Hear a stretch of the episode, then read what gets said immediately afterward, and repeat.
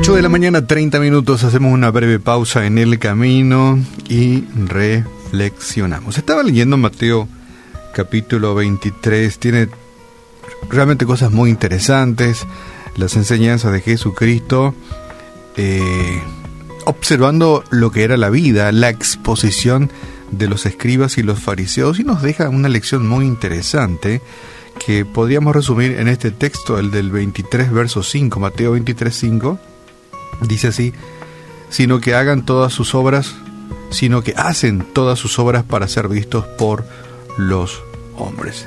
Y se trataba de un grupo de personas en aquel tiempo, escribas y fariseos, quienes le gustaba mucho el exhibicionismo y el estar ahí llamando muchísimo la atención. Eran personas instruidas, evidentemente no eran gente común, eh, no eran agricultores ni, ni personas que se dedicaban al cuidado de, de las ovejas y ese tipo de cosas, sino eran personas instruidas de una posición interesante en la sociedad, en los escribas y los fariseos, pero le gustaba el, este, este el figuretismo, podríamos decir, para el poder em, explicar de una forma más sencilla y práctica, ¿verdad? Y evidentemente Jesús no estaba de acuerdo con, con la forma de conducirse de, de, este tipo de personas, ¿verdad? Y, este, y enseñaba a quienes lo rodeaban la forma en que sí deberíamos de, de, andar en esta vida. Estaba leyendo quería compartir contigo eh, una ilustración que es muy interesante para que, eh, como en un espejo, nos veamos cómo nos conducimos los seres humanos. Y dice así esta historia, un número cada vez mayor de, de libros antiguos encuadernados en cuero se están comprando no por su contenido, sino por sus tapas. Tapas de cueros. Los diseñadores de interiores los compran por metros y los usan para crear una atmósfera cálida y con sabor antiguo en los hogares de clientes ricos. Es de importancia fundamental que encajen con el decorado de una habitación. Un empresario adinerado compró 13.000 libros antiguos que nunca leerá solo para crear una biblioteca y exponerla en su casa. Y estos libros están solo para la exhibición y el decorado. Y es una conducta casi normal, podríamos decir, la exhibición.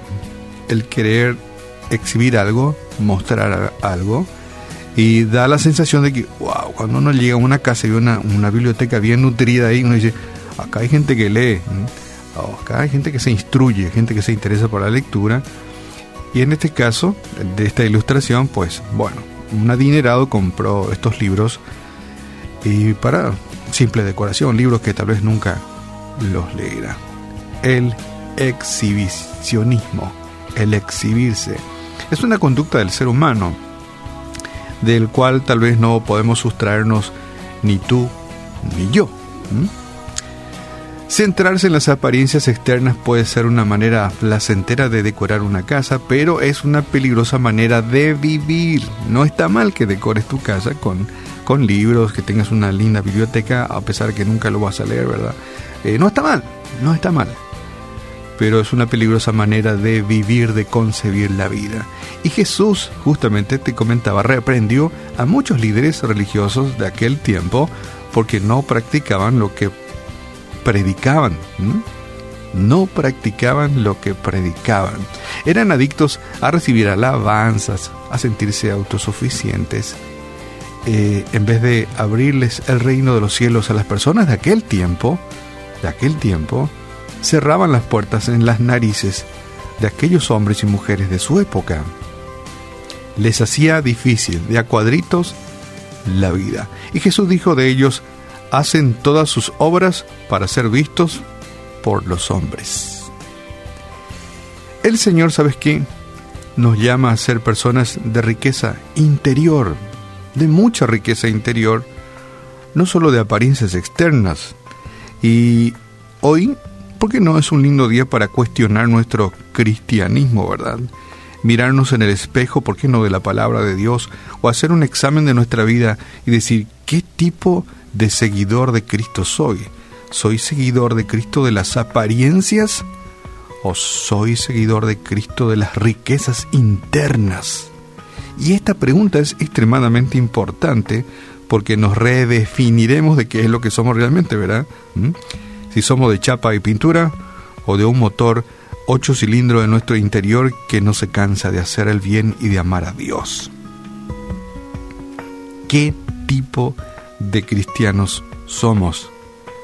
¿De riqueza interior o de apariencia externa? Y cuando leí este artículo me, lo subrayé porque esto es, es definitorio, esto es extremadamente importante, el definirnos, ¿verdad?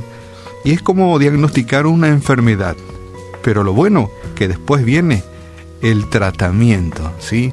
Si soy ese cristiano que ama a Dios de una riqueza interior este, impresionante, por decirlo así, o, de excelente riqueza interior, pues bueno, no hay mucho este tratamiento que hacer, sigamos y busquemos la perfección y la santidad. Pero si somos de los cristianos de apariencias externas nada más, bueno, allí tenemos que hacer un tratamiento intensivo de cambio. Hemos de demostrar la realidad de la presencia del Señor en nuestra vida, a toda la humanidad que nos rodea. Y eso es muy importante. Al vivir para Jesús, ¿sabes qué? Nuestro contenido es mucho más importante que nuestra tapa. Más que la tapa, más que lo externo, el contenido es lo más importante. Estamos aquí para más que una simple exposición. Y con esto remata el artículo tan interesante que nos desafía a que nos redefinamos qué tipo de seguidor de Jesucristo somos y qué podemos hacer para ser cada vez mejores seguidores de Cristo. Si Dios controla tu interior, serás auténtico. Y con esto te dejo reflexionando y le decimos a Dios gracias, Padre, gracias. Te damos en el nombre de Jesús, Señor, porque tú cada día nos enseñas algo y cada día nos dejas nuevos desafíos, Señor, para que seamos cada vez mejores seguidores tuyos. Señor, eh, damos gracias por la vida de tanta gente que son auténticos seguidores tuyos, de extremadamente riqueza interior, que te ama y que te sirve con todo su corazón. Y en esta mañana oramos por aquellos quienes todavía tal vez no, no pueden redefinir su vida y ser auténticos cristianos, sino que se mantienen en el nivel de que sí es y que no es, y de simplemente de chapa y pintura o de apariencias externas, porque en su conducta, en su comportamiento y en su testimonio no lo vemos. Oramos por ellos, Padre, para que tú sigas teniendo misericordia de ellos y puedan ellos comprender y entender que necesita de un cambio interior profundo. Padre, gracias porque tú nos has llamado de la oscuridad, de nuestra vanidad personal, de nuestra ignorancia, de, nuestra, de nuestras desviaciones a tu luz admirable. Y con tu luz admirable podemos entender la forma en la cual estamos viviendo.